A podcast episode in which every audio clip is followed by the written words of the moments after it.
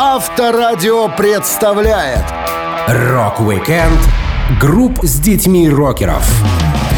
Среди туров, концертов и записей рок-музыканты находят время на воспитание своих детей. Дочери и сыновья рокеров нередко идут по стопам звездных родителей, создают собственные коллективы, но не всегда играют на тех инструментах, к которым привыкли в семье. Я, Александр Лисовский, расскажу вам о группах, созданных детьми известных рок-музыкантов.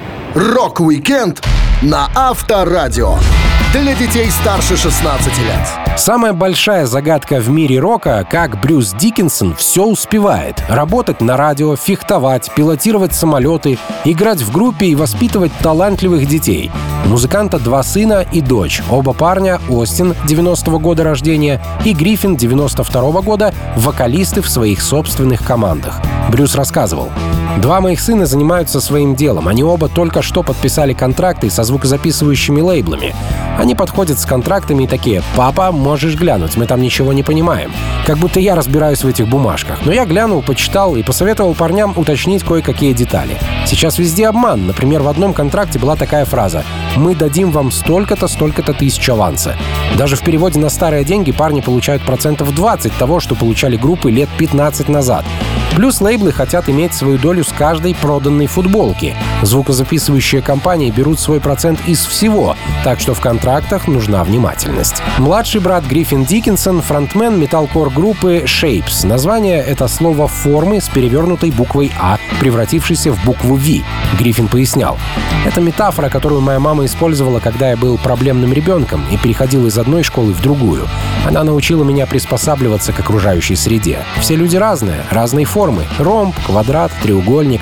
И у каждой формы есть достоинства и недостатки. Мне понравилась мысль, и формы стали названием команды. Старший брат Остин Диккенсон поет в метал-группе As Lions с более легкой музыкой. Но то, что он отвечает за вокал, не значит, что парень не пробовал другие инструменты. Остин говорил, я играю на всем понемногу. Я начал играть на барабанах, затем перешел на гитару. Гитара по-прежнему остается моим любимым инструментом. Я пробовал бас, но мне не очень понравилось. А помимо музыки я люблю фильмы и театр. Эти вещи помогают мне морально, открывают мой разум для новых идей. Понятно, что первым концертом, который волей-неволей посетил Остин, был концерт его папы Брюса Диккенсона. Но парень отлично помнит, как увлекся панк-роком и пришел на первое в жизни шоу, где не пел его отец. Он рассказывал. Первый билет за свои деньги я купил на концерт группы Sum 41. Это был тур «Some on Your Face». Я все еще храню квиток дома. Мне было лет 10. Я помню, как буквально убил мышцы шеи, потому что непрерывно тряс головой. У меня на руке висел огромный браслет с металлическими шипами. Народ смотрел на меня и думал, «Малыш, ты откуда такой взялся?» Я прекрасно провел время. Позже я перешел на музыку Дэвида Боуи. Также «Bullet for My Valentine» достойна уважения. И чтобы вы не говорили, у Nickelback тоже есть хорошие вещи. Брюс Диккенсон не вмешивается в карьеру своих детей с советами. У всех трех Диккенсонов разные жанры исполнения и разные взгляды на музыку. Но детям всегда приходится терпеть высказывание, что папочка везде их продвигает благодаря связям. На самом деле это не так, Остин делился. Папа дал мне всего один совет — смотри, не облажайся. А остальному я учился сам. Отец не играл в Мейден большую часть моего детства, поэтому я не имел представления о том, чем он занимался. Хотя сейчас, конечно, понимаю. Говорят, я гонял с ним на гастроли, когда мне был год или два, но ничего этого я, конечно же, не помню. Рок-викенд групп с детьми рокеров на Авторадио. Как внешностью, так и музыкальностью Кастер Хэтфилд очень похож на своего отца Джеймса. Ни для кого не секрет, что Джеймс Хэтфилд — лучший барабанщик Металлика, что было заметно в те полтора раза, когда он со штатным ударником Ларсом менялся местами на концерте. Вот и отпрыск папы Хэта тоже выбрал себе барабаны. Парень вспоминал свое музыкальное становление. Когда я был моложе, слушал то, что предлагал отец. Много Beach Boys и Ramones. Лет восемь я любил эти группы, а потом, когда я стал старше, сам начал решать. О, мне нравятся более тяжелые композиции. Я никогда по-настоящему не увлекался музыкой, пока не повзрослел. У меня дома стояла ударная установка, и я просто возился с ней, но толку было мало. Уже лет в 16 я начал серьезно относиться к барабанам, смотреть видео о том, как держать ритм и создавать барабанные партии. Я умею немного играть на гитаре. Сейчас слушаю музыку, которая которая мало кому нравится. Corrosion of Conformity, Mars Volta и Leprous. Tool стала группой, которая привела меня к более прогрессивным стилям. Я также всю жизнь занимался спортом. Мои родители отдали меня на уроки карате, когда мне было 4 года. Хотели приучить к дисциплине. Но я ни в коем случае не спортсмен, я барабанщик. Кастер Хэтфилд отвечает за ритм группы Bastardain. Его коллеги по команде познакомились в колледже искусств и дизайна и начали собираться на репетиции в 2019 году. В команде три человека — поющий басист Джейк Даллас, гитарист Итан Сиротский и барабанщик Кастер Хэтфилд. Итан вспоминал. Поначалу мы звучали ужасно, но нас ничто не останавливало. Группа театралов на верхнем этаже репетировала свой спектакль в общаге. Они приходили и кричали нам «Эй, ребята, не могли бы вы репетировать тише?» Кастер Хэтфилд вспоминал свою историю знакомства. Нас познакомил общий друг, ранее я никогда не встречал этих ребят. И они очень общительные, и мне было не по себе. Плюс ко всему, в день первой репетиции меня посадили за, мать его, пианино. Это при том, что я не умею играть на пианино от слова совсем. Но ничего, как-то справился. Название группы Buster Dane придумали благодаря учебе в университете. Оно созвучно со словом, которое можно перевести как ругательное, но на самом деле является весьма научным термином. Гитарист Итан пояснял. Мы все ходили в художественную школу, и нам нужны были факультативные зачеты. Мне пришла в голову гениальная идея, что мы с Джейком должны вместе ходить на уроки химии. Она нам нафиг не упала, но учитель был замечательным чуваком, и это был веселый урок. Нас, художников, по химии не гоняли. Однажды учитель дал нам список забавных и необычных названий молекул. И одна из молекул в этом списке была Bastardain. Убийца. Если вы погуглите, то сможете найти статьи об этой молекуле. Название запомнилось мне, и когда появилась команда, оно пришлось кстати. У нас были очень плохие резервные варианты названий — «Крысьи какашки» и «Сокол Рейвен». Джеймс Хэтфилд не вмешивается в творчество сына и его команды, но Кастро сильно раздражает, когда его музыку сопоставляют с музыкой отца. Группа Металлика и Бастер Дейн сильно отличаются по стилю, поэтому сравнивать их нет смысла. Он жаловался. Мы делаем свою собственную музыку. Когда вы ищете в сети нашу группу, повсюду выдает фото моего бати. Это странно, мы ведь разные люди. Но, видимо, ничего с этим не поделаешь. Рок-викенд групп с детьми рокеров. На Авторадио. Мало кому удавалось поиграть на барабанах в составе Led Zeppelin. После смерти барабанщика Джона Бонома команда прекратила свое существование и ни за какие коврижки не соглашалась воссоединяться с другими ударниками. Единственными исключениями были спецконцерты, приуроченные к знаменательным событиям, где Бонома с достоинством заменил Боном-младший, сын по имени Джейсон. Парень, как и его отец, увлекался барабанами. Он вспоминал. Папа сильно повлиял на мой выбор, но на самом деле я не помню, чтобы он меня учил. Я помню только один случай, когда отец включил на музыкальном автомате Turn It On Again группы Genesis. Там есть небольшой проигрыш, и папа такой «Сыграй это, сынок». Я играл, а он просил повторить снова и снова. Жаль, мы не успели пообщаться как взрослые люди. Мне было 14, когда он скончался. Но все равно именно он — костяк моего увлечения и последующего творчества. Джейсон Боном играл в разных командах и работал сессионным музыкантом. В 1988 году он поучаствовал в записи сольного альбома папиного коллеги по Led Zeppelin Джимми Пейджа, а потом собрал свою собственную группу Боном. С дебютным альбомом проект не достиг успеха, и его пришлось развалить. Затем Джейсон организовал другой коллектив, который получил название Motherland и выпустил альбом Peace for Me в 1994 году. Джейсон Боном не только играл с разными музыкантами, слушал он тоже довольно разноплановую музыку. Барабанщик рассказывал. В первые дни, когда я начал играть в группах, я был большим поклонником Foreigner и Johnny. Я хотел постоянно петь Jukebox Hero или написать песню, похожую на нее. А еще классная группа The Police. Когда мне было около 12, отец сводил меня на их шоу. Впечатлений была уйма. Я сразу постригся, как Стинг. После смерти папы я прошел целый цикл от хэви-металла до панка, от новой романтики до новой волны. Сейчас мои уши открыты всему. В моей коллекции компакт-дисков есть Megadeth, Ministry и даже Prodigy. Я слушаю Soundgarden, Oasis, Smashing Pumpkins. Это не опишешь парой слов. Как уважающий себя музыкант, Джейсон Боном умеет играть не только на одном инструменте. Если очень надо, в ход идут и струнные, и клавишные. Барабанщик, замеченный с мандолиной в руках, делился. Честно говоря, я не столько играю на ней, сколько выпендриваюсь. Тут все просто. Инструмент настроен на открытый аккорд, и мне приходится лишь дважды менять положение пальца. Это несложно. Примерно такие штуки я всегда хотел сделать на сцене, чтобы показать свою другую сторону. Типа я не просто идиот, играющий на барабанах, а могу заняться чем-то еще. Я много песен пишу на клавишных. Я самоучка, поэтому просто ковыряюсь и понимаю, это работает, это не работает. Как-то раз Джейсон появился на коробке для детской барабанной установки. Это была его первая фотосессия в жизни. Но он достойно держался и получил неплохой гонорар. Парень вспоминал. Я работал там не как барабанщик, а просто как модель, играющая на этой маленькой ударной установке. Мне заплатили 10 фунтов, что тогда составляло около 50 долларов. Примерно час я сидел там, притворяясь, что играю на барабанах.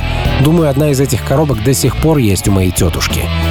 В январе 2010 года Джейсон сообщил о создании совместного проекта с бас-гитаристом Гленном Хьюзом, Джо Бономассой и Дереком Шириняном. Команда получила название Black Country Communion и стала воплощением настоящего рока.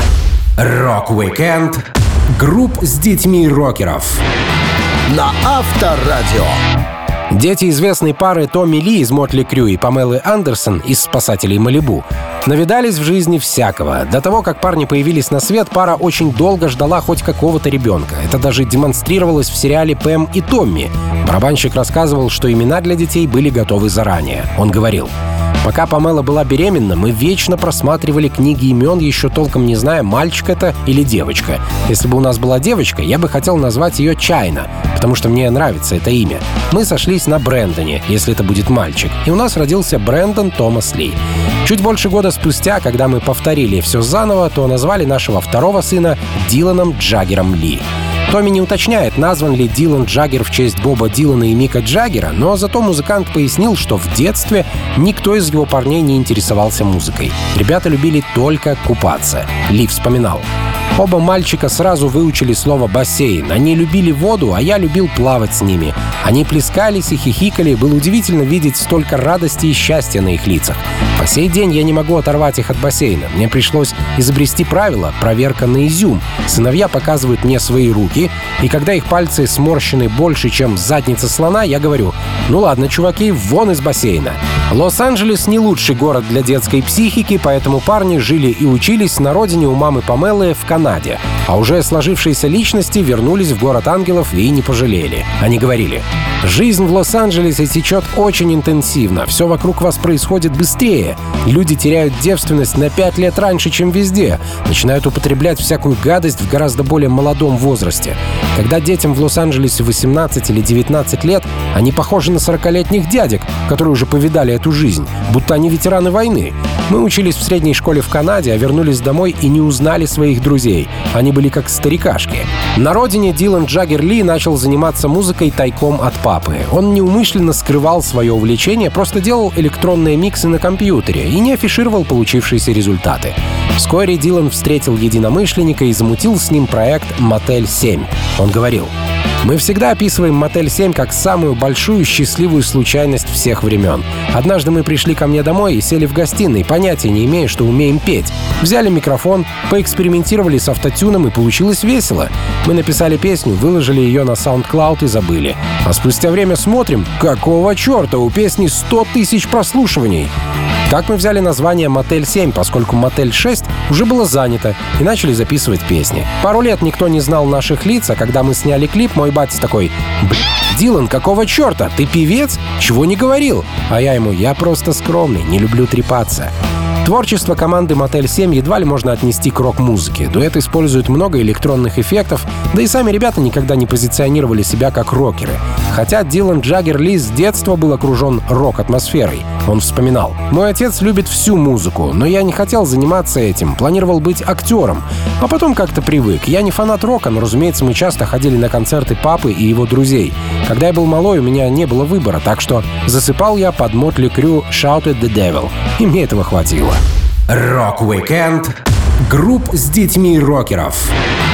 На Авторадио. Самый известный барабанщик в мире, Ринго Стар, никогда не хотел, чтобы его дети стали барабанщиками. И что самое важное, его сын Зак Старки тоже не хотел играть на барабанах, хотя музыкой увлекался и планировал работать гитаристом.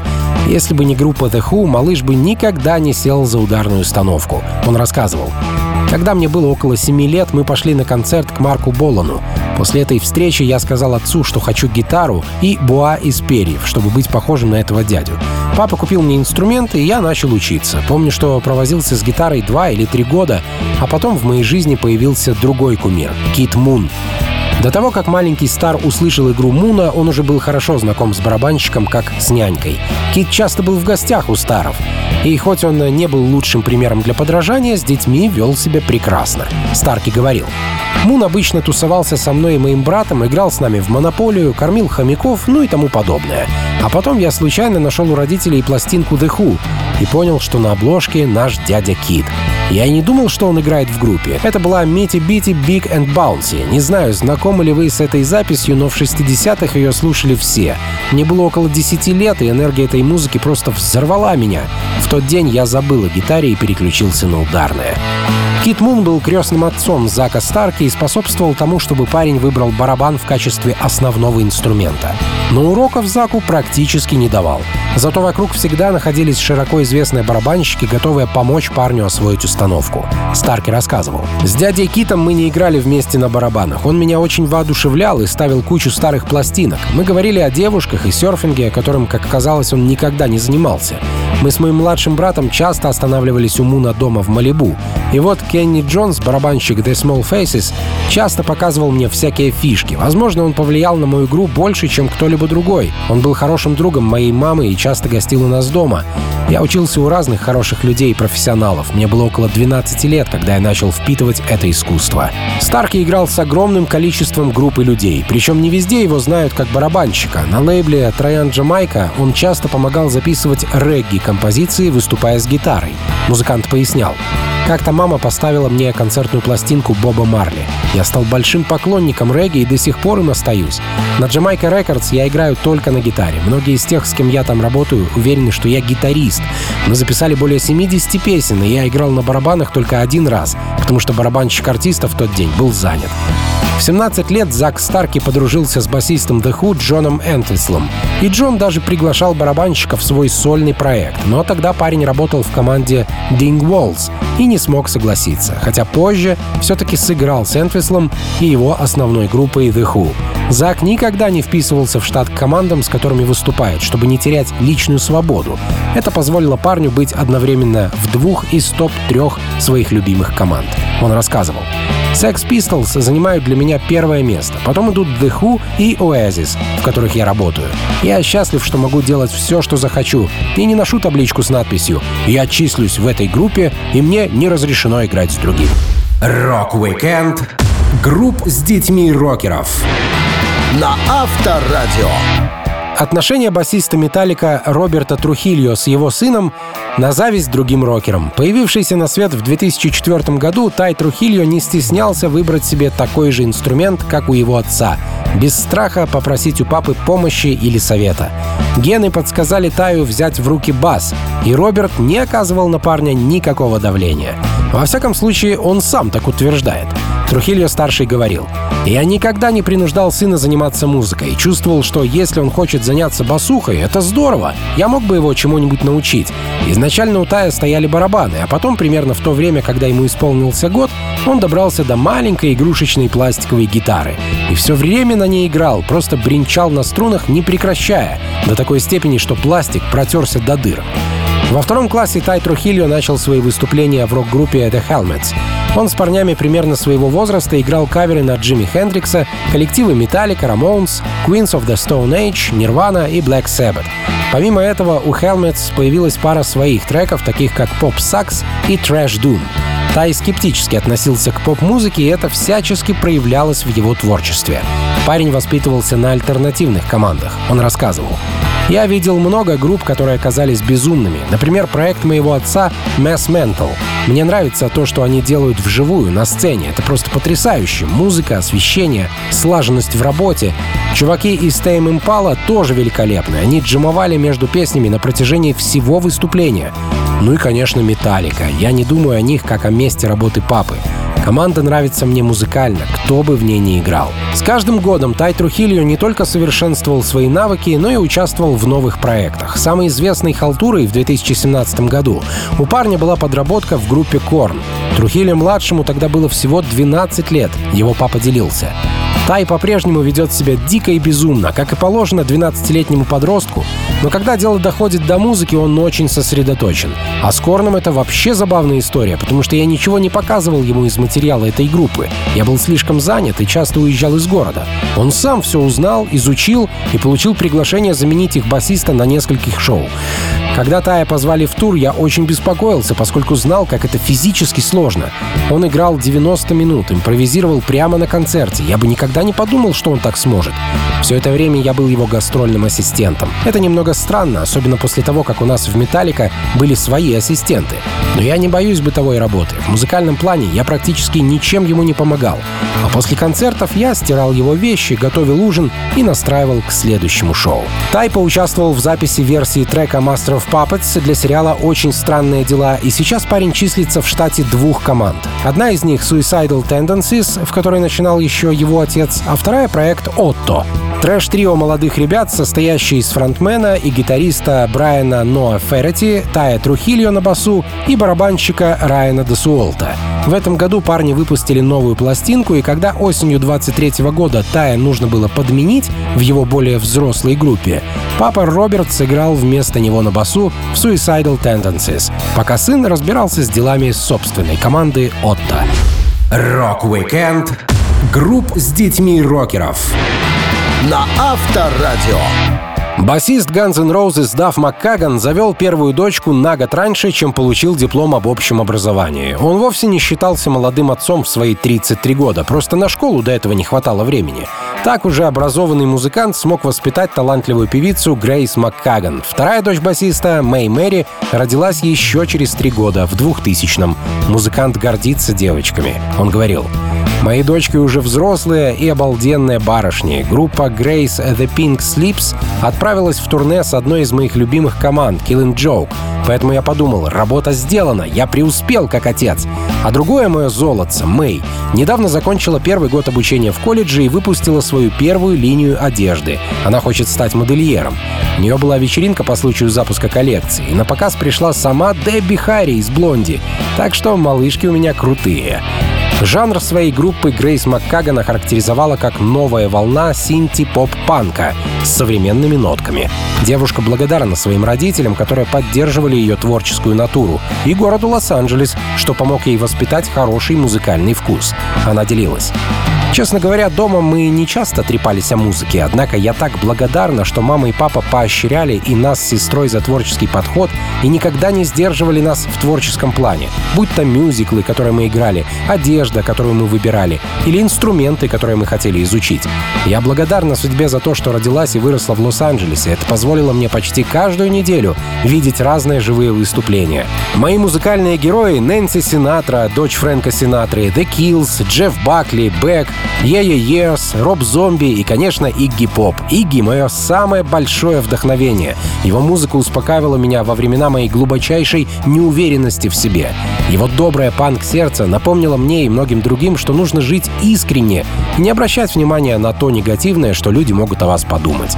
Записывая первый альбом с командой The Pink Slips, Грейс Маккаган была хорошо подготовлена. Из-за большого волнения она все настолько круто исполнила, что провела в студии минимум времени.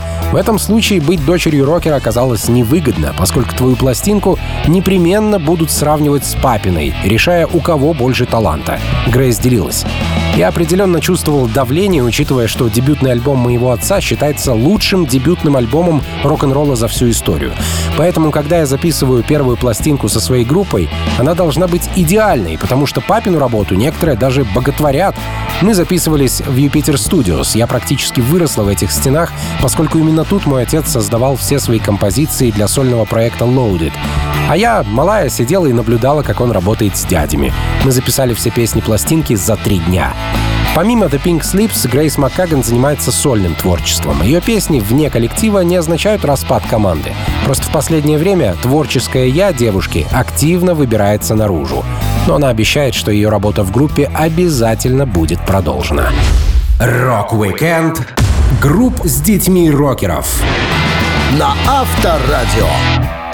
До 2002 года Слэш, гитарист группы Guns N' Roses, жил себе беззаботно, занимаясь музыкой в разных проектах, пока в один августовский день у него не родился первый ребенок. Музыкант работал в Velvet Revolver и готовил материал пластинки Contraband. Он рассказывал, как перестраивался, узнав о прибавлении в семействе. Я ходил с Перлой на УЗИ и пытался осознать тот факт, что у нас на подходе ребенок. Очевидно, это было нечто совершенно новое в моей жизни. Когда я узнал, что стану отцом, то почему-то подумал, что хочу маленькую девочку. И решил, что она будет точь-в-точь точь как мама, и они станут неразлучны. И эти мысли еще больше подпитывали во мне отрицание новых семейных обязанностей. Но мне и со взрослыми-то женщинами тяжело, чего уж говорить о маленьких. Дочь, вероятно, выжила бы из меня все соки. Я вздохнул с облегчением, когда Перла родила красивого, здорового здорового четырехкилограммового мальчика. Мы назвали его Лондоном не только потому, что он был зачат в Соединенном Королевстве, но и потому, что у меня в школе был друг Лондон. Я запомнил это крутое имя. Лондон Хадсон попал на этот свет сразу в руки опытного папаши. Прямо перед появлением сына родители парня завели собаку, чтобы хоть как-то приучить себя к ответственности за другое живое существо. Так что гитарист смог немного потренироваться на четвероногом. Он говорил, «Перла принесла домой щенка померанского шпица из зоомагазина. Собака сразу же стала моей обязанностью, особенно после того, как Перле предписали несколько месяцев постельного режима. Мне пришлось воспитывать эту собаку, и так я подготовился к отцовству. На этом мой опыт воспитания кого-либо заканчивался, ведь кошки и змеи в этом плане не считаются. Если подумать, я, должно быть, все сделал правильно, потому что к тому времени, как родился Лондон, собака уже была отлично воспитана. Появление ребенка потребовало много постоянного присутствия и уважения к трезвости. Все время, которое оставалось после работы с Velvet Revolver, я проводил дома с женой и сыном. Я стал отцом, ставил мебель в детской, покупал игрушки, собирал радиоуправляемые машинки. Лондон Хадсон с детства ездил с папой по гастролям. Тогда Слэш не был в Guns N' Roses, но шоу его другой группы Velvet Revolver были не менее масштабными. Парень видел, как много людей приходит на выступления и понимал, что ему с гитарой вряд ли светит превзойти кучерявого папу в цилиндре. Он делился. Видеть, как много людей тусуется на концертах, было своего рода безумием. И они все просто поклонялись группе. Это был тот момент, когда в голове у меня щелкнуло «Я не хочу жить в папиной тени». Это главная причина, по которой я не играю на гитаре или струнных инструментах. В пятом или шестом классе я около года тренировался на басу, но мне это просто надоело, стало скучно, и хотел я заняться чем-то другим. А потом мы с папой пошли в музыкальный магазин, я присел за барабаны и начал играть. Это мне очень понравилось. Хадсон стал барабанщиком группы Suspect 208, в состав которой также входили вокалист Ноа Вейланд, сын покойного фронтмена Stone Temple Pilots Скотта Вейланда, басист Тай Трухи Трухильо, сын басиста Металлика Роберта Трухильо, и гитарист Ник Цангарис. Некоторое время Хадсон-младший параллельно играл в лос-анджелесской команде Classless Act, но вскоре от них ушел. В 2021 году на осколках Suspect 208 родился новый проект Лондона и Ника Saint Electric, и первый же их сингл оказался довольно успешным. Рок-викенд групп с детьми рокеров.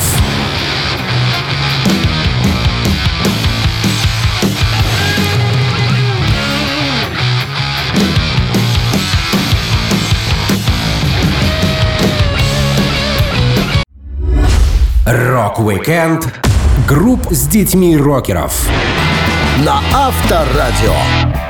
В группе Slipknot много участников, лица которых знают намного хуже, чем маски, что музыканты надевают на шоу. Парень, сидящий за барабанами в Slipknot с 2014 года, скрывающий свой рот за скобами или молнией, это потомственный драмер, сын барабанщика группы, сопровождающий Брюса Спрингстина и Street Band. Благодаря своему папе Максу Вайнбергу Джей Вайнберг с детства рос в окружении музыки. В 9 лет он впервые увидел E Street Band во время их тура и решил стать музыкантом, парень рассказывал. Для меня настоящим роком было увидеть самую крутую группу в стране, трудолюбивую команду E Street Band.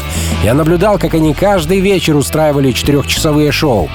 Но мать, да по сей день вы не увидите, чтобы группы играли так долго и активно. Они были первыми в высшей лиге. Такая работа требует большого внимания и концентрации. Брюс Спрингстин — требовательный музыкант. Вот и ребята из его группы не могут позволить себе расслабляться. Примерно в то же время отец взял второклассника Джеймса на Озфест, чтобы увидеть Слепнот. С тех пор парень привязался к хэви-металу и другим интенсивным музыкальным жанрам. Вайнберг-младший начал играть на гитаре в 9 лет, на басу в 12, а на барабанах в 14 лет, получив лишь оборудование и несколько уроков от своего отца. Остальное время парень учился самостоятельно. Его папа восхищался талантом сына. Он делился. Джей — невероятный барабанщик. Два года подряд его называли лучшим метал-барабанщиком. У них очень преданные поклонники, их музыка интенсивна, а мне нравится такой быстрый темп. Его очень сложно играть, я бы так точно не смог. Я видел Джея за работой, но к его обучению не имел никакого отношения. Он всему научился сам. Когда у нас была сессия записи трека Radio Nowhere, я постоянно думал о Джее и украл у него несколько фишек, до которых не додумался сам. Имея такого талантливого сына, Макс Вайнберг получил отличную замену на концерт. Папа попросил Джея сыграть вместо себя на шоу, где было 60 тысяч человек. При этом Брюс Спрингстин об этом ничего не знал. Вайнберг-старший вспоминал. Мы с Джеем заменились на треке «Back in My Arms». Он сыграл композицию, добавив в нее нужную динамику и акценты. Какое-то время спустя Брюс Спрингстин мне говорит, «Ты понимаешь, чувак, что ты сделал той ночью? Ты сыграл лучший ритм, который я когда-либо слышал». А я ему, «Так это, за барабанами сидел не я, это играл Джей». Брюс просто офигел от удивления. Он похлопал меня по плечу и говорит, ну что ж, тогда, похоже, твой малой надрал тебе задницу. В начале 2010 года Джей несколько месяцев играл с хардкор-группой Madball, а затем присоединился к панкам Against Me и через 4 года начал работать в Slipknot, заменив предыдущего драмера Джои Джордисона. Всего несколько лет назад парень фоткался с участниками Slipknot как их фанат, и теперь он начал работать со своими кумирами. Группа не давала расслабиться молодому участнику. Джей говорил, я был фанатом Slipknot с детства и знал о группе практически все. Мог сыграть все их песни в любое время, помнил все тексты, понимал видение группы и направление, в котором они двигались. Работа в Slipknot — это изнурительное занятие, потому что они невероятно трепетно относятся ко всем деталям. Вот почему все, что связано с нами, занимает так много времени. Я понял это, начав играть с ребятами. Это словно на ходу заскочить в разогнавшийся товарняк. Они безумны, и это мне очень нравится. Рок-викенд групп с детьми рокеров. На Авторадио. Вокалист группы Green Day Билли Джо Армстронг — счастливый отец. Двое его сыновей нашли свое музыкальное призвание за разными инструментами. Это позволило панк-музыканту с его взрослыми детьми Джоуи и Джейкобом исполнить кавер на песню «I Think We're Alone Now» на шоу Джеймса Кордена, как полноценной семейной группе. Но более серьезные музыкальные дела Армстронги ведут поодиночке. Джоуи играл в команде Swimmers, которую основали в 2004 году после просмотра фильма «Школа рока». Изначально музыканты взяли название Raining Souls, потом его заменили на Clocks. Поняв, что The Clocksов по всей округе как собак, решили взять имя Армия Эмили, Emily's Army, в честь двоюродной сестры участников группы Макса и Коула. Это было благородно, Коул Бейкер пояснил. У моей двоюродной сестры Эмили муковисцидоз, поэтому пока мы являемся армией Эмили, мы будем повышать осведомленность об этом заболевании. Многие люди на самом деле не знают о муковисцидозе, и это страшная болезнь. Мы всегда хотели бороться за Эмили и найти для нее лекарство. Именно отсюда возникла идея назвать команду «Армия Эмили». 30 июня 2014 года Emily's Army анонсировали новый EP под названием «Swim». Релиз изменил направление группы к более серф-роковому. Из команды ушел басист, и пришло время снова менять название. Барабанщик Джоуи Армстронг рассказывал. Мы собирались отыграть несколько концертов, а для прикола решили выступить под другим названием. И подумали, давай-ка будем swimmers, пловцы. Но затем просто выкинули из слова все гласные, для краткости. Нам это понравилось. В тот момент наш стиль менялся. Если вы вводите Emily's Army на YouTube, то находите видео с нами, когда всем было 15 и 16 лет. Мы играли поп-панк и другие стили музыки, которые сейчас не исполняем. Так что переименование пришлось к месту. На бас-гитаре и бэк-вокале своему брату Джоуи в концертных выступлениях Swimmers помогал Джейкоб Армстронг, у которого есть собственная команда Ultra Q. Джейкоб знает своих одногруппников очень давно, так что музыкальные вкусы у них сформировались схожие. В группу Ultra Q, где Армстронг пишет песни отвечает за вокал и ритм-гитару, также входят братья Энца и Крис Маласпина, которые играют на соло-гитаре и барабанах соответственно. А еще в команде есть басист Кевин Джад. Джейкоб рассказывал. Наше объединение с ребятами в музыкальную группу было вполне предсказуемо. Я встретил Криса и Энса, когда нам было по пять лет, так что мы вместе прошли через одинаковое музыкальное открытие. А уже с басистом Кевином мы познакомились чуть позже, в старших классах. Он тоже близок нам по духу. Джейкоб Армстронг, хоть и родился в музыкальной семье, становиться рокером по профессии не собирался.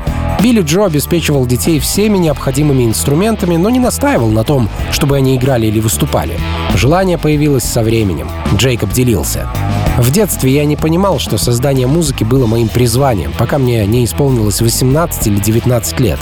На тот момент я уже закончил среднюю школу и долгое время играл с ребятами из своей группы. По логике вещей я попробовал поступить в колледж, но примерно через год понял, что мне это не нравится. Я сильно скучал по музыке. Порой я спрашивал у папы советы, но он как-то неохотно лезет в наши дела. Так что Ultra Q развивается естественным путем. Рок-викенд групп с детьми рокеров На Авторадио.